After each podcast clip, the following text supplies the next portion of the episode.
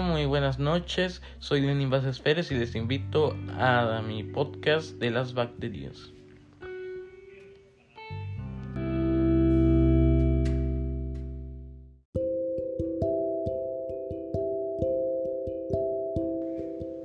Las bacterias, la, las bacterias, la forma de vida más antigua. Las bacterias son la forma de vida más antigua de la Tierra y quizás la más abundante. En tu organismo hay millones de bacterias, como la flora normal, e incluso hay más bacterias que células. Pueden encontrarse 40 millones de bacterias en un gramo de tierra y un millón en un milímetro de agua dulce. Se calcula que en total hay aproximadamente 5 por 10 a la 30 bacterias en el mundo. Estos microorganismos, estos microorganismos poblaron la Tierra mucho antes de que ningún otro grupo de seres vivos se han, se han encontrado restos fósiles de bacterias en rocas de hace 3.800 millones de años. Esas primeras bacterias habitaron los océanos primitivos del planeta cuando el ambiente aún era inhóspito, carente de oxígeno para respirar, con temperaturas extremadamente elevadas y altos niveles de radiación ultravioleta procedentes del Sol. Las bacterias descendientes de las primigenias se encuentran hoy en todos los ecosistemas del planeta, desempeñando un papel clave en el equilibrio ecológico. La mayoría ha experimentado cambios y hoy sería y, hoy sería incapaz de sobrevivir en las duras condiciones que caracterizaban a la Tierra primitiva. Aunque hay otras, llamadas arqueobacterias, que no han cambiado mucho. Son organismos extraordinarios porque se adaptan a ambientes extremos y hostiles. Habitan en toda la biosfera y especialmente en zonas de la atmósfera carentes de oxígeno.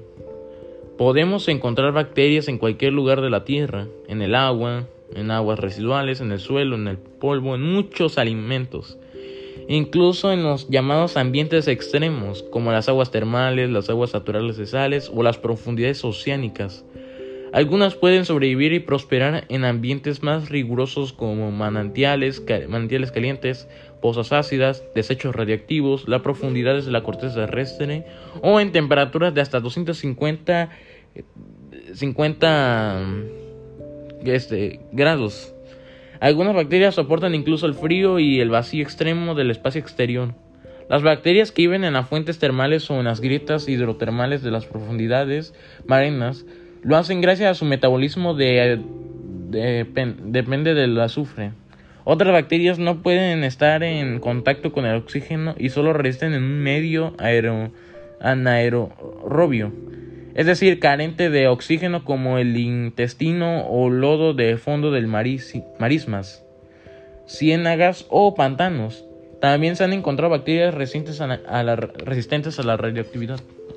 De acuerdo con su forma de vida, las bacterias se clasifican en saprófitas, simbiontes, comensales, mutualistas y, parásitas, Las bacterias se clasifican en saprófitas, simbiontes, comensales, mutualistas y, parásitas. Las, las son importantes en el aspecto ecológico porque descomponen la materia orgánica en sus elementos esenciales que son utilizados como alimento por las plantas. Económicamente también tienen importancia porque son responsables de algunas alteraciones y deterioros que sufren los vegetales durante su almacenamiento y transporte. Los simbiontes viven asociados con otros organismos. Ambos obtienen algún beneficio. muchas bacterias son simbiontes en el tracto digestivo del cuerpo humano y otros organismos. Son la flora intestinal que se alimenta de los desechos del huésped y el y a cambio lo ayudan a, digerir los alimentos. El tracto digestivo de la mayoría de los animales está colonizado por una mezcla compleja de bacterias. Una excepción la constituye la sanguijuela medicinal Girudo medicinalis, que se ha usado para, tratar la hipertensión que solo presta un tipo de bacteria, la, la Aeromonas veromil, que por sí sola causa enfermedades como la gangrena, muerte de un tejido, o la septicemia, presencia de organismos patógenos en la sangre que conduce a la muerte en muy poco tiempo. El abuso de los antibióticos, eh, las bacterias comensales viven en su huésped sin obtener beneficio. Pueden crear en animales, plantas e incluso sobre cualquier superficie. Se pueden encontrar en el intestino y otros tejidos del cuerpo humano. Producen vitaminas y sustancias que impiden la florencia de bacterias patógenas que pueden invadir el, el organismo. Las bacterias mutualistas forman, forman asociaciones con otros organismos sin los cuales no sobrevivirían. Ciertas hormigas mantienen cultivos de hongos para alimentar a toda la colonia. Otro ejemplo de comensalismo lo constituye la relación entre la ponofora, un gusano marino que vive a profundidades mayores de 200 metros, en grietas oceánicas hidrotermales de origen volcánico ricas en compuestos azufrados y las bacterias que consumen azufre, como el gusano, carece de boca y tubo digestivo. Las bacterias le proporcionan la energía que se requiere para nutrirse y a cambio recibe un lugar seguro donde vivir en su interior. Las bacterias parásitas viven en expensas de otros organismos, utilizando sus nutrientes.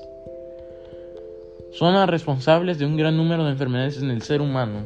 Los animales y las plantas de nuestra especie causan enfermedades como tétano, fiebre tifoidea, difteria, sífilis, cólera, intoxicaciones alimentarias, lepra, tuberculosis, algunas bacterias, feusomonas. Eso es lo que le puedo comentar de las bacterias. Gracias.